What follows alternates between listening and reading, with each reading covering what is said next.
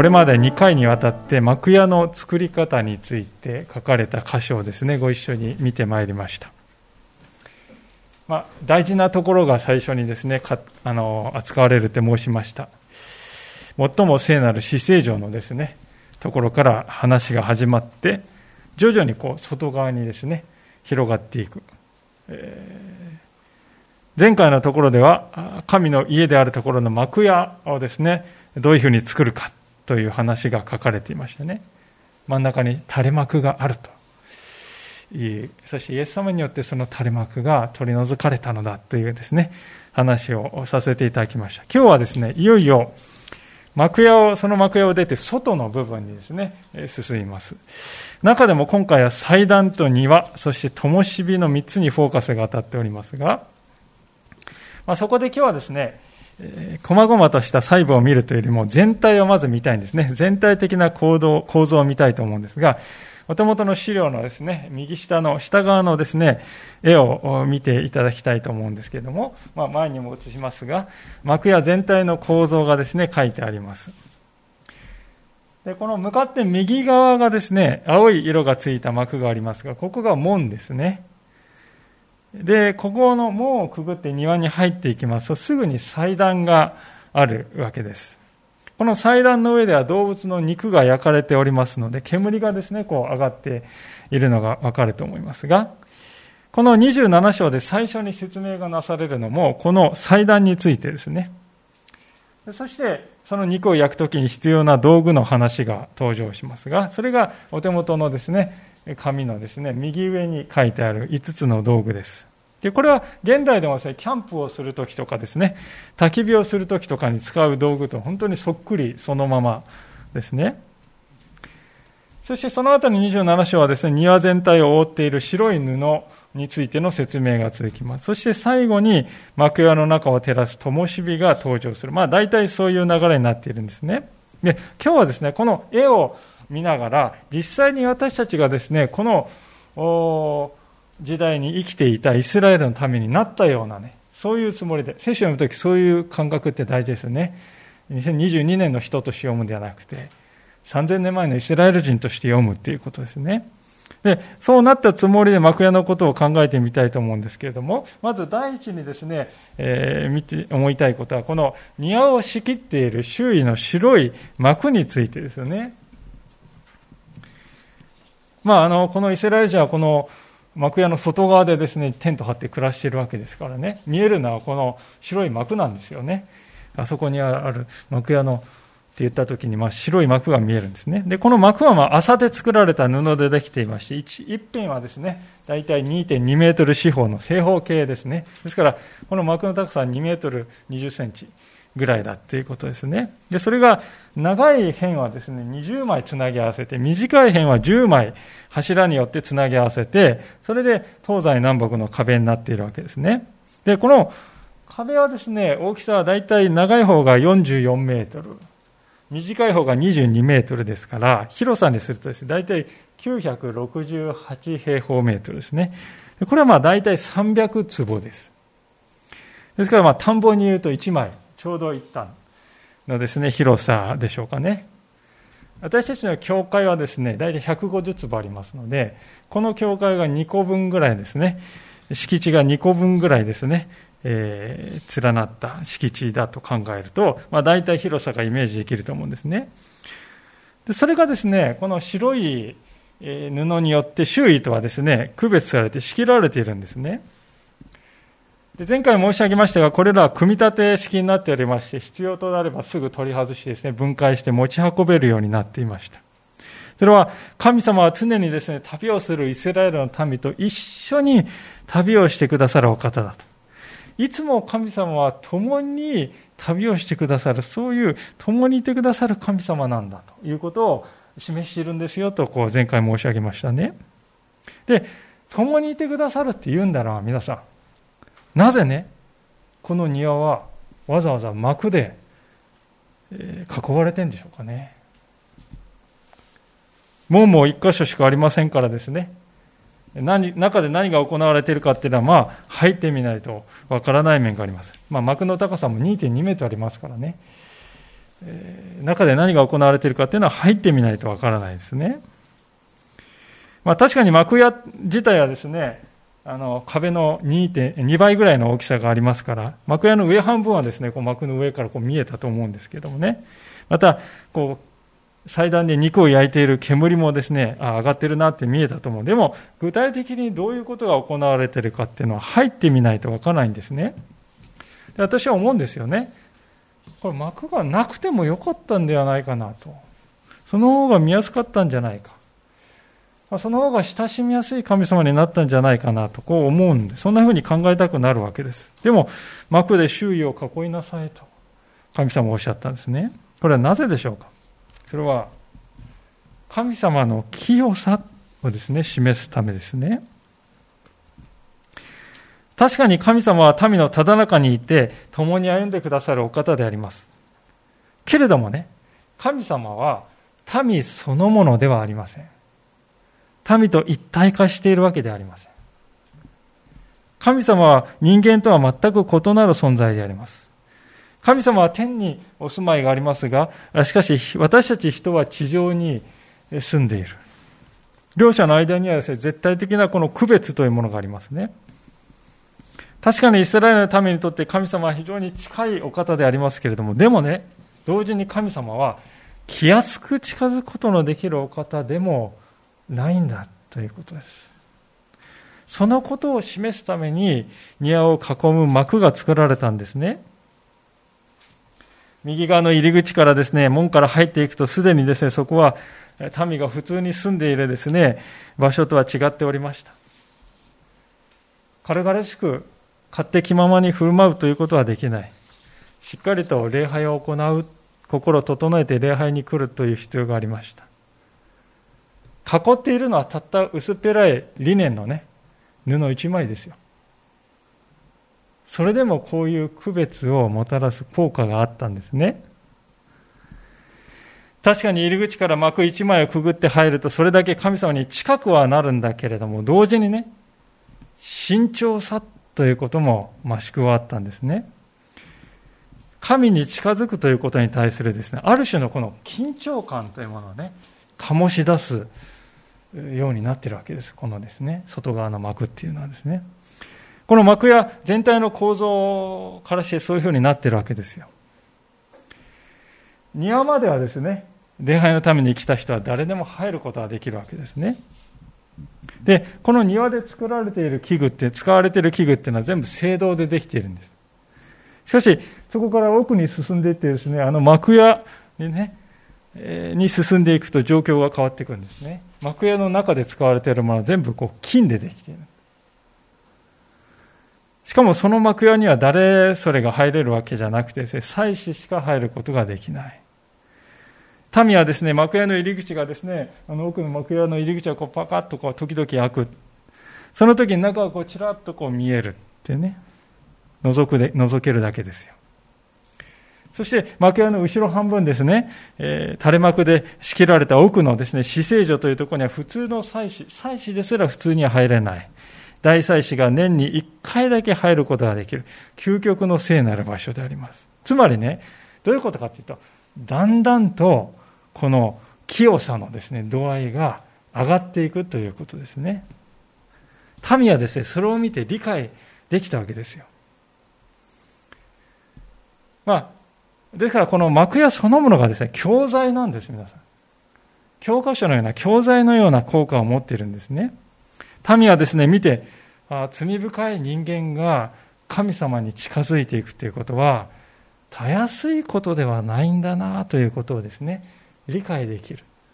そういう構造にですね、なっているわけですね。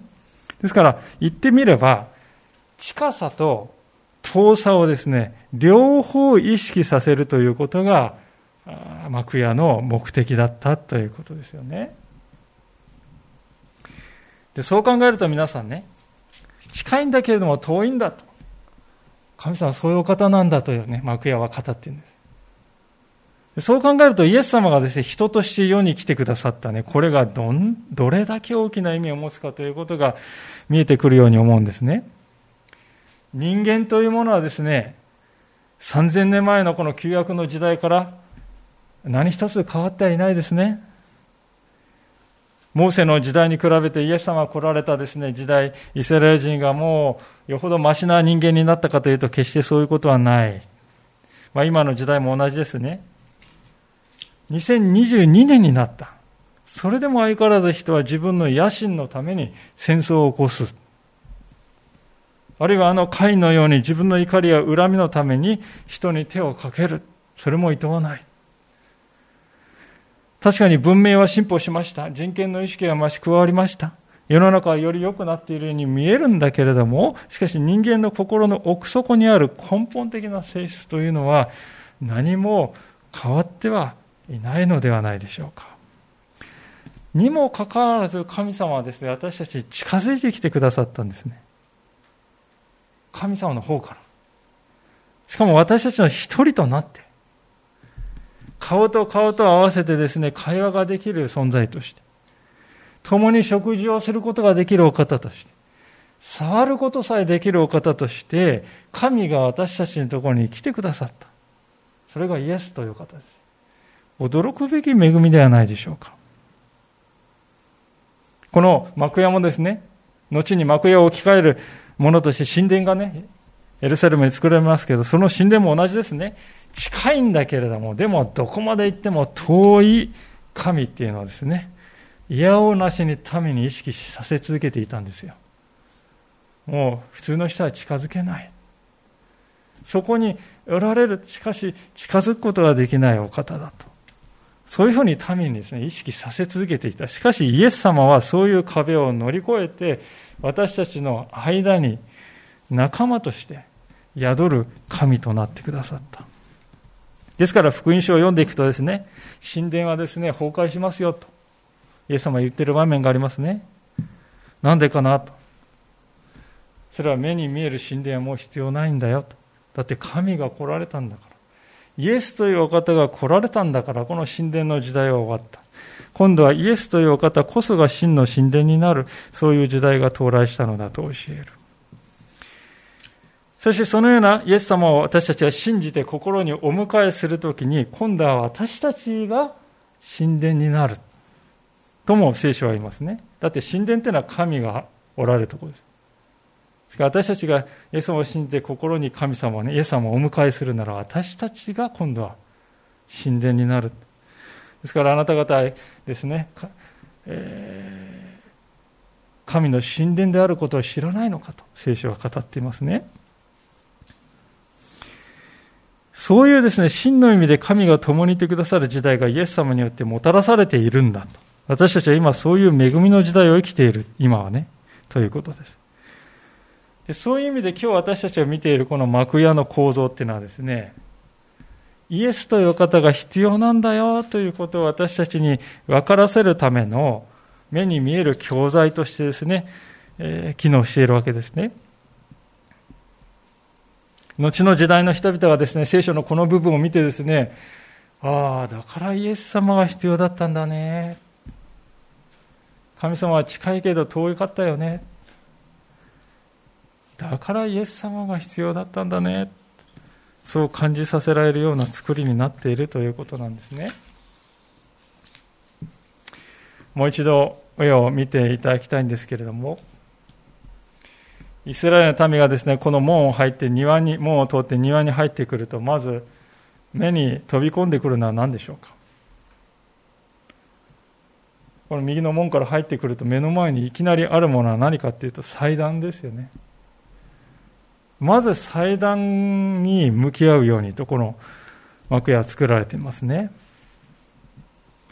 祭壇というのは皆さんどういう場所でしょうか？それは罪の許しが行われる場所なんです。神様に近づいていくためには、罪が取り除かれなければいけないんだと。そうでなければ神に近づくことはできないんだということです。絶対的に聖であるお方、神様を前にしてね、罪に満ちている私たちが、そのままの状態で近づいていくこと、これはできない不可能なことなんだよと、この幕屋を教えてますね。で私たちはこの感覚を持つことにですね、困難を感じるわけですね。まあ、特にこの日本では神というのがあまりにはですね、身近な存在なので、なおさらであります。経営の神様とかね、野球の神様とか、あるいは最近の若者はです、何それ、神ってるって言いますよね。優れた人間とか、超すごいっていうかね、そういう意味で神という言葉を使っているわけであります。では皆さん、そもそも私たちは死ねば土に帰る。儚い存在です。そういう存在の人間がどうして神であり得るか。生きていても弱いのに、死んでから神様になる。もっと弱いはずなのに。死んでから神になるなんということがあるだろうか。そのように考えてしまうこと自体、人がですね、本当の神とはどういうお方なのかということを、方向性をね、見失ってしまっていることの証ではないかと思いますね。もちろん、真の神様はそのようなお方ではありえないわけですよ。神様は宇宙、いや、すべてのものを生み出したお方なんです。そうでないと、神とは呼べないんじゃないですか。そしてもし神様がね、そういう宇宙を生み出されたお方であるのならば、そういう神にね、近づいていくって、これはとんでもないことだなって気づくわけですよね。太陽を見ればわかるんじゃないでしょうか、皆さん。私たちの中でですね、私は裸眼で太陽を1秒以上見続けられますよっていう人はですね、おそらくいないと思うんですね。そんなことをすれば目がですね、潰れてしまうわけであります。太陽を見るには専用のですね、このフィルターを使ってですね、器具を使わなくては見ることはできない。そうでなければ私たちの身に危険が及びます。だとすると、その太陽を含む全宇宙を支配しておられる神様に近づくんですよ。これはただごとではないなと。迂闊に近づくということはどんな結果を見る招くかということは想像できるんじゃないでしょうかね。だから皆さん祭壇があるんですよ、ここに。だからまず入った人はね、祭壇の前に来るんです。祭壇ではですね、動物の命がですね、捧げられるんですね。私たちに代わって動物が血を流すんです。そのような身代わりの死があって初めて私たちの罪は許される。ですから祭壇のところにやってきた民はですね、見るんですよ。目の前でですね、動物がほふられて、血を流して苦しんで死んでいく。それを見るんです。でそれを見て理解するんです本能的にね。ああ、私の罪はこれほど深刻だったんだなとこう悟るんですね。そして動物がですね、の肉が祭壇の上で焼かれて、煙として立ち上っていく。それを見るときですね、上にこう立ち上っていく。神様はそれを受け入れてくださったということを見て理解するんですね。でこうしてですね、祭壇の前に来た民は自分の罪が許されたんだということを確信して家路につきますね。神様が私を受け入れてくださっているのだということを知り、喜びを抱いて歩んでいくんですね。ですから祭壇っていうのはですね、そういう許しの場所として機能していたんだということです。で言うまでもなく皆さんこのね、祭壇、こういうデザインだったとこう言われていますけれども、この祭壇はイエス・キリストの十字架を象徴しているものですよ。私たちの目の前でイエス・キリストは十字架につけられて殺されました。まさにこの祭壇の上で、祭壇の前でほふられた動物たちのようにです。そして十字架の上に上げられたイエス・キリストの苦しみの姿を見て私たちは自分の罪の重さということを理解するんですね。ちょうどこの祭壇の前で動物たちが苦しみながら命を落としていったのを見る時のように、見た時のように。そして私たちは理解するんです。イエス・キリストが死んでくださったのは、この私の罪のための身代わりの死だったんだな。そして悟るんですね。神の子が死なれたんだ。それは自分の、私のすべての罪を取り除いてあまりある価値があったんだということを悟るんです。神の子が死なれたんだ。だから一つも打ち漏らした罪なんてないんだ。あの罪は残ってるんじゃないか。あれは許されないんじゃないか。あれだけは墓場まで持っていくしかない。そういうことはない。一つも打ち漏らした罪はない。私は完全にこの方によって許されたんだ。神の子が死なれたんだからと。そのことを理解するんですね。その意味で十字架というのはこの幕屋の時代におけるこの祭壇をですね、完全にしたものなんだとわかるわけであります。実際の私たちはと言いますとね、日々罪を犯しながら、犯し続けながら生きているわけであります。それはこの3000年前の幕屋の時代も同じでありました。ある日動物を携えて幕屋にやってくる。その動物の命によって罪を許される。でも、あくる日にはまた再び罪を犯している。そういうものでありました。ですから、このイスラエルの民はですね、自分が生きている限り、別の命が失われていくという。やるせないですよね。なんとも悲しい現実というのを見るわけであります。それがイエス様を知る前の私たちだった。しかしイエス様はそれを変えてくださったわけです。来る日も来る日も祭壇の前に来なければ罪を許していただけなかった。しかし、十字架の主イエス・キリストの前に来て主を仰ぎ見るならば、完全に罪を許していただけるようになった。神の子ですから。神の子の命は完全なものであります。ですから許しも完全である。もはや私たちうちには一つも残っている罪はないのだと。幕屋の庭っていうのはですね、そういうふうにですから、来たるべき真の救い主を指し示す、まあ、ひな形のようなものでしたね。ですから皆さん、古の信仰者たちはこの神の家に入るということを何にも勝る恵みだとこう考えておりました。詩篇の84編を開くとですね、そのような憧れがですね、神の庭に対する憧れが高らかにこう歌われているんですね。開けられ方開けていただいて前を見ていただけても結構でありますが、このような箇所であります。詩篇84編1節から4節です。万軍の主よ、あなたの住まいは何と親しいことでしょう？私の魂は主の大庭をしたい、恋したって耐えるばかりです。私の心も身も生ける神に喜びの歌を歌います。スズメさえも住処を、ツバメもヒナを入れる巣をあなたの祭壇のところに得ます。万軍の主、私の王、私の神よ。なんと幸いなことでしょう。あなたの家に住む人たちは。彼らはいつもあなたを褒めたたいています。誠に、あなたの大庭にいる一日は千日に勝ります。私は悪の天幕に住むよりは、私の神の家の門口に立ちたいのです。赤い字でね、示しましたけれども、これでもか、これでもかっていうほどね、この詩人は神の家に対する憧れをね、熱く語っていることに気づくんじゃないでしょうか。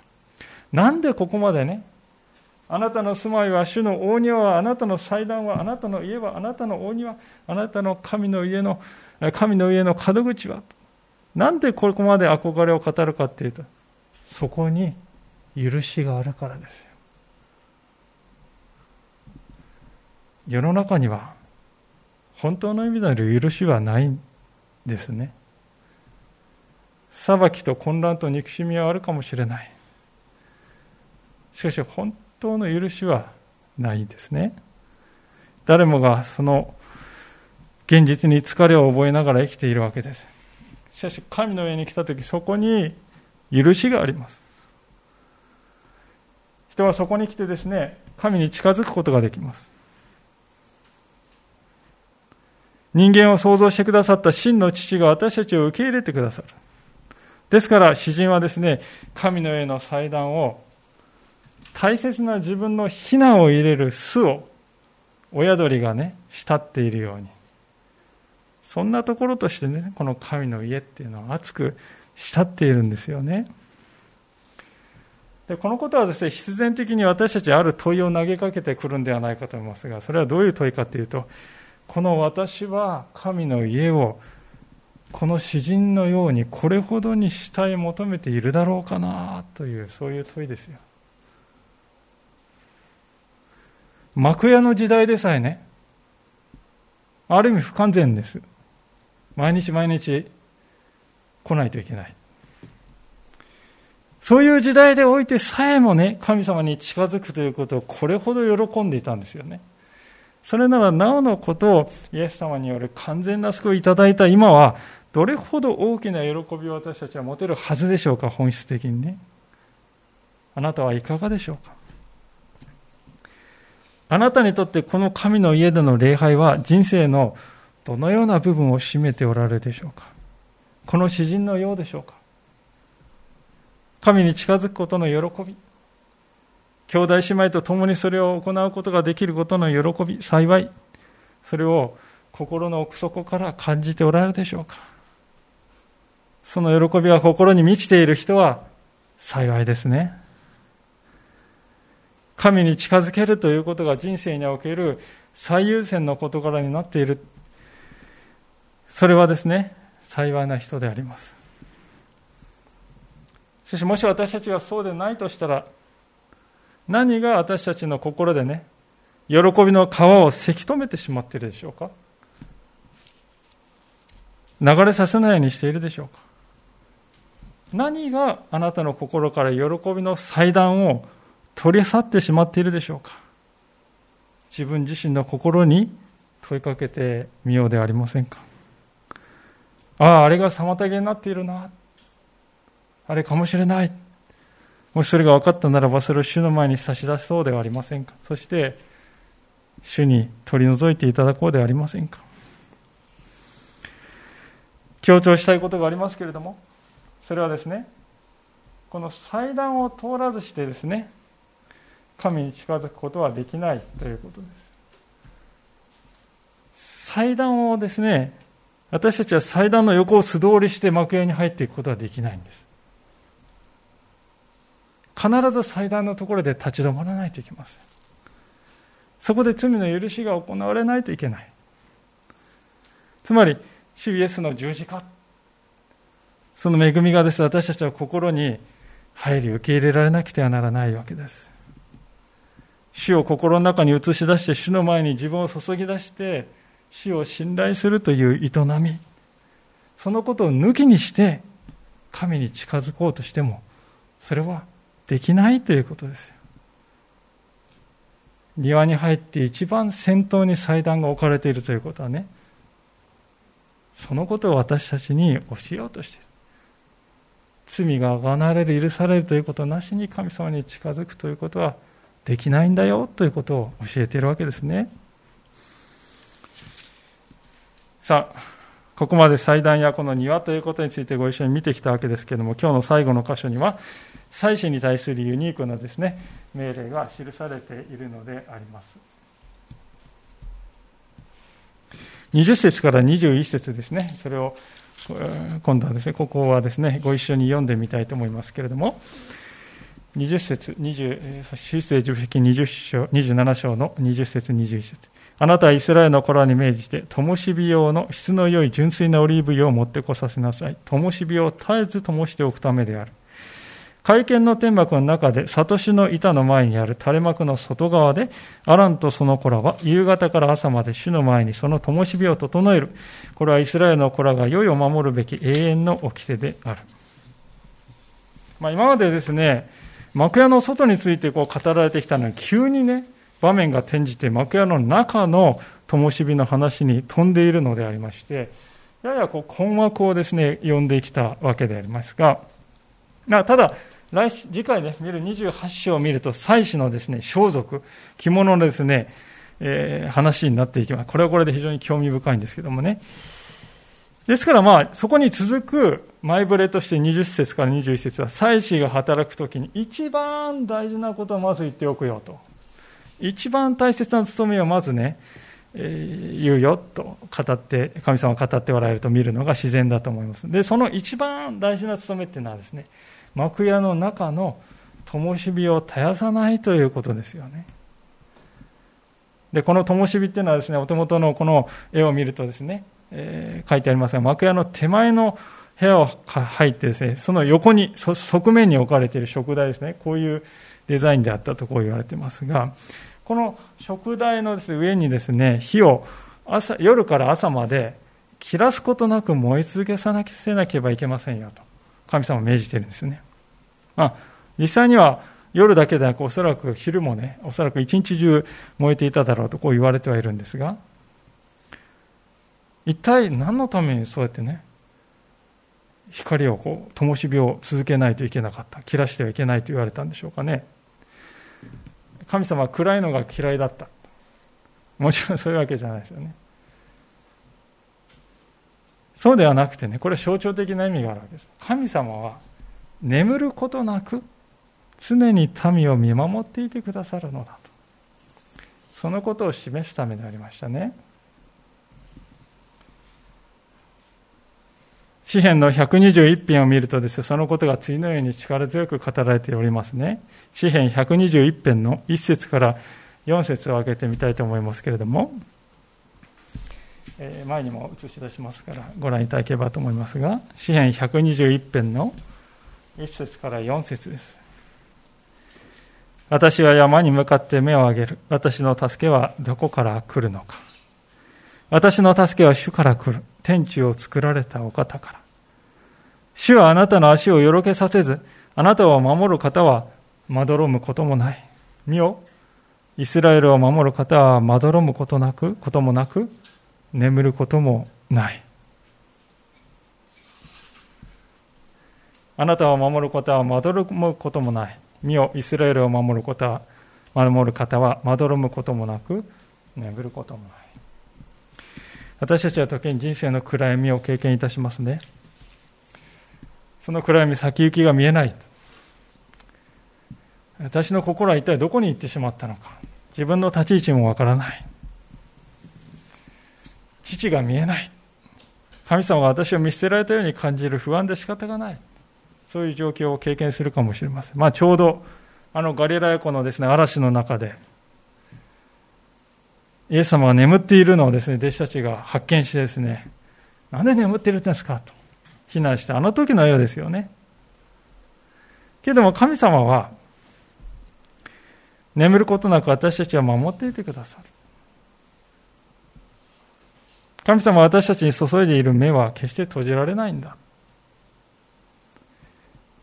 私たちよちよち歩きのですね、子供を持っていた時はですね、公園で子供を遊ばせている時にですね、片時も目を離すことなく常にですね、見守っていたと思いますね。どこ行ったか、あそこ行ったか、次はこっち行ったか。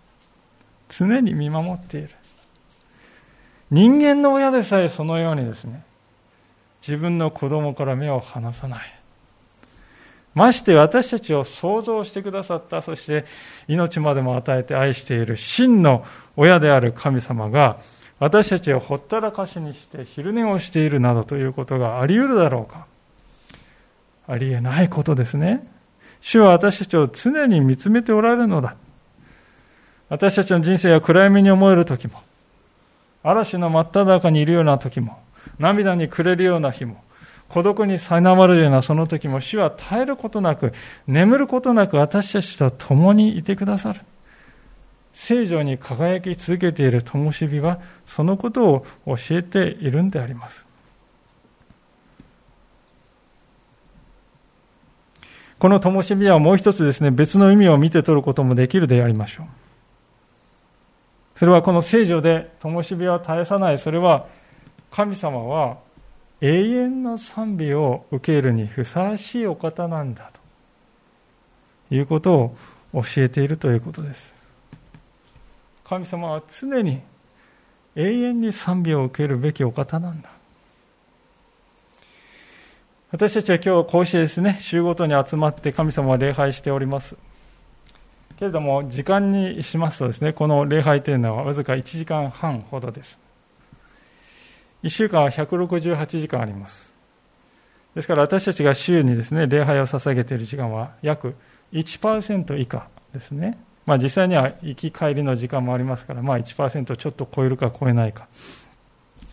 まあ、いずれにしてもですね、残りの98%、99%の時間はですね、何をしているかというと、もっぱら自分自身のために費やしているんですね。でも私たちのために命のまでも投げ出してくださった神様を礼拝するには1%というのは、まあ、いかにも少ない、と言えるのではないかと思います。ですからね、わかるんではないかと思うんですが、この1%、週のうち1%の時間さえも主のために捧げることができないとしたら、私たちは果たして神様のしもべと呼べるんだろうかと。たった1%の週の、ね、時間を神様のためにも用いることができない、捧げることができないとすれば、私たちは主のしもべなのだろうかと。私たちが何を大事にしているかということは何を見ればわかるかと言いますと、そのためにどれだけ時間を費やしたかということでね、一番よくわかるんではないかと思います。お金っていうのはね、人によってこう持っている量にね、差がありますよね。でも時間っていうのは誰に対しても平等です。今私たちは同じ時間の流れを過ごして歩んでますね。ある人はすごい早く時間が経つある人は遅く時間が経つ。こういうことはない。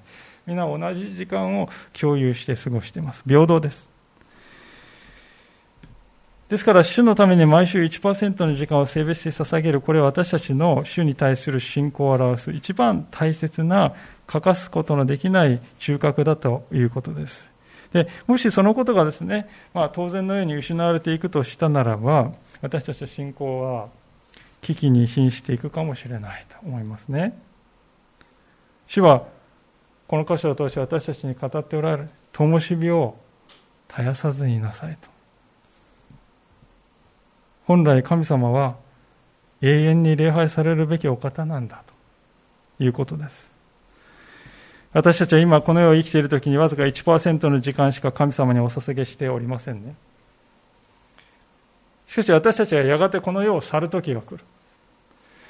そして主の前にですね、主のもとに行った時私たちは何をして過ごすんですか？永遠の礼拝をお捧げして歩む。神様を礼拝するということが私たちの歩みの中心になる。ある意味でそれがですね、私たちにとって全てになる。それがね、天国というところですよ。天国に行って私たち何をするんだろうかと皆さん考えたことあるでしょうか？漫画読んで過ごす。インターネットでドラマを見て過ごすんではないですよね。神様を礼拝して歩んでいく。それが天というところです。私たちはそのことをどれだけ理解してきただろうかと。ですからある解説者は次のように述べていますね。前に示しますが食代は地上におけるちょっとした天国だったのである。天国とは栄光のもとに行ったすべての生徒によって神が栄光を受けお受けになる場所である。また天使たちが喜びのために歌い始めた瞬間から神が賛美を受けている場所でもある。金の食台の永遠の炎は終わることのない天国の礼拝の象徴だったのである。食代は地上におけるちょっとした天国なんだと。それは終わることのない天国の礼拝を象徴的に表しているんだ。だから絶えることなく灯火が、ね、光り続けるんだ。そのことを象徴しているんだということですね。で、私たちがですね、こう、今日捧げている礼拝っていうのはね、単に行事をですね、7日ごとにやって行事に参加しましょうということじゃなくてね、この天国における永遠の礼拝の味見をしているということです。私たちは体はまだこの世にありますよね。この地上にありますよ。でも私たちの心と霊はすでに主のもとにある。私は神様のものなんだから。私たちは地上にあるんだけれども、でも天を思って生きている。自分の国籍は天にあると知っている。だからその信仰を表すために私たちは今ここに来ているんです。私はこういうものです。主のものですということを表すために私たちは今ここにいます。で、その恵みを自分だけのものにしないで人々にも分かち合っていく。皆さん、そのような歩みこそ人々の誰もが暗闇だな。世の中はどうなってしまうのだろうかと。暗闇の中を歩んでいるかに感じている。誰もが栄養のないそういうこう不安感をね感じながら生きているこの時代にあって神様は私たちに望んでおられることではないでしょうかイエス様も次のように語っておられる通りでありますマタイの福音書5章の14節から16節あなた方は世の光です山の上にある町は隠れることができません。また明かりを灯してマスの下に置いたりはしません。食台の上に置きます。そうすれば家にいるすべての人を照らします。このようにあなた方の光を人々の前で輝かせなさい。人々があなた方の良い行いを見て、天におられるあなた方の父を崇めるようになるためです。いかがでしょうか？あなたの心の食台の灯火は赤々と燃えているでしょうか？それともくすぶって消えかかってしまっているでしょうか？もしそうであるのならばもう一度主にあってその灯火を燃え立たせていただこうではありません。そして絶えることなく灯火を輝かせ続けようではありませんか。今日神様は私たち一人一人にそのことを望んでおられるのではないでしょうか。御言葉の前に静まって共に祈りの時を捧げたいと思います。お祈りをいたしましょう。